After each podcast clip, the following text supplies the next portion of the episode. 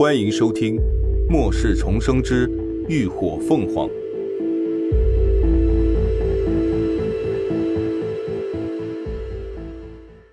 第一百八十六集破困。贾六脸露微色，他确实准备大吼来着。深吸了一口气，他张口再次喊出声来。声波顿时以他为中心，向四面八方扩散开来。虽然他已经控制了音量，但众人仍觉得有一股无形的力量，犹如薄膜一般罩在了自己的身上，五感都仿佛被什么堵上了一般。有几个体质较弱的人，更是出现了头晕、耳鸣、胸闷、气短的症状。好在贾六很快就收了声，只见他指着一面石壁。低声道：“在这儿。”贾一连忙上前，抬手臂去拍那石壁，却拍出了啪啪的响声。他皱起眉，问道：“你确定这是出口？这手感和声音明明就是石壁呀！”贾六面色也纠结了一瞬，最后还是肯定的点了点头：“是这儿。根据声波的反射，出口就在这里了。”可他解释不清楚为什么眼前没有路。吴一浩，这什么情况啊？贾一扭头求助道：“那是因为人的大脑受到欺骗，所以产生了主观体验，但实际是不存在的，来源于客观空间，具有真实鲜明的生动幻觉。”吴一浩张口便是一番理论知识，可众人都听得云里雾里的，贾一更是脑袋发懵。呃。这等等，你能说人话吧？你能说点我听得懂的吗？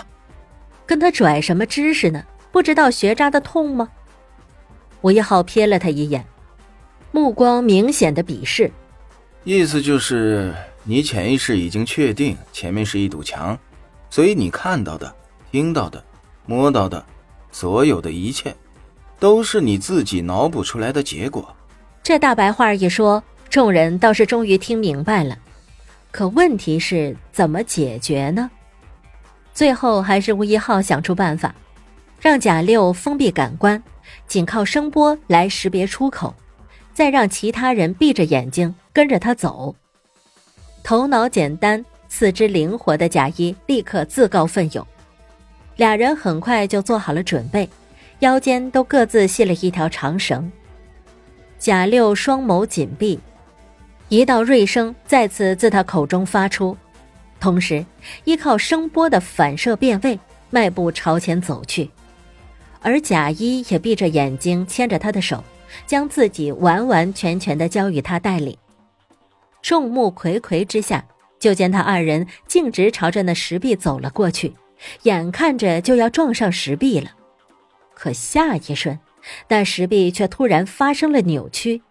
贾六的手脚直接穿壁而过，紧接着是身体，然后就是跟在他身后的贾一，场面诡异至极。快跟上去！眼看着贾一也要消失在壁中了，林鸾出声提醒，其他人这才震惊中缓过神来，连忙上前扯住了长绳。大家紧跟着前面的人，抓好绳子。一定要闭紧眼睛，等有人拍你再睁开眼睛。如果一旦发现自己出错，那就立刻退到队伍的最后，重新再来。众人依着林鸾的指挥，都紧闭了双眼，一个接着一个朝绳子的牵引方向走去。过程很快，不过就是短短的几步路。然而，等到他们再次睁开眼睛时，眼前却依旧是个岔道口。正当疑惑时，就有人兴奋的喊道：“出来了，出来了！你们看后面！”众人猛地一回头，果然就看到了一抹光亮，正是他们之前到过的那间石室内的亮光。原来他们根本没有走出这条通道，一直都在里头绕着圈子，所以绕来绕去，最后还是走到了岔道口。那现在要怎么走啊？贾谊问道。林鸾想了想，道：“还是朝左拐吧，继续让贾六带路去南侧的出口。既然已经摆脱了幻境，怎么也得过去试试。可他的话还没有说完，高迪却突然扯紧了他的手，手指暗示性的在他手心里比划着。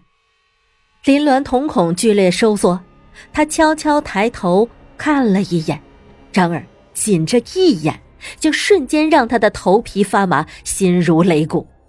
只见他们头顶上就有一个庞然大物，正安静的趴伏在洞顶上，一双黝黑的巨眼。悠悠的盯着下方的人群。这只怪物和之前的灰皮异种完全不同，虽然也是一双巨眼、四条长肢，但身体却要较之缩小一圈，而且尾部也没有尾骨，全身的皮肤更接近黑色，整体上看就像断脚的蜘蛛。林鸾瞬间就想到，这才是会吐黑丝的主儿。还有极有可能就是那只精神体，他没敢声张，而是不动声色的朝涅槃小队的其他成员打了个暗号，想让他们心里能有个准备。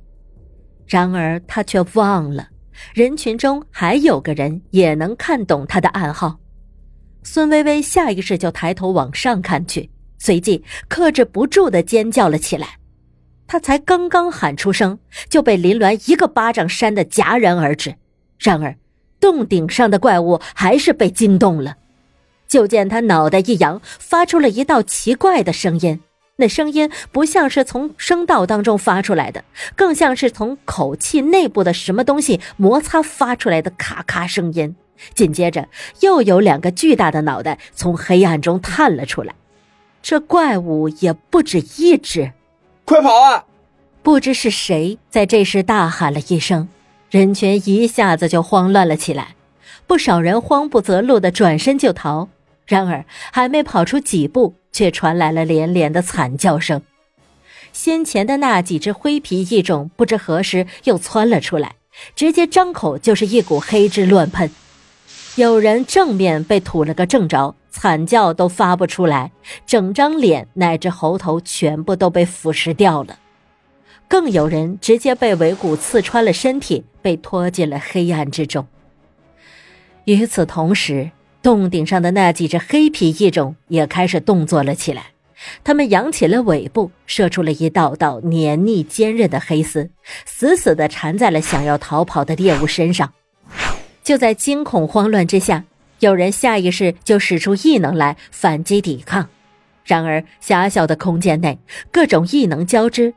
最终就成了无差别攻击，有人没被怪物伤到，却反倒被自己人挂了彩，一时间痛嚎惨叫，充斥着整条通道，场面完全失控了。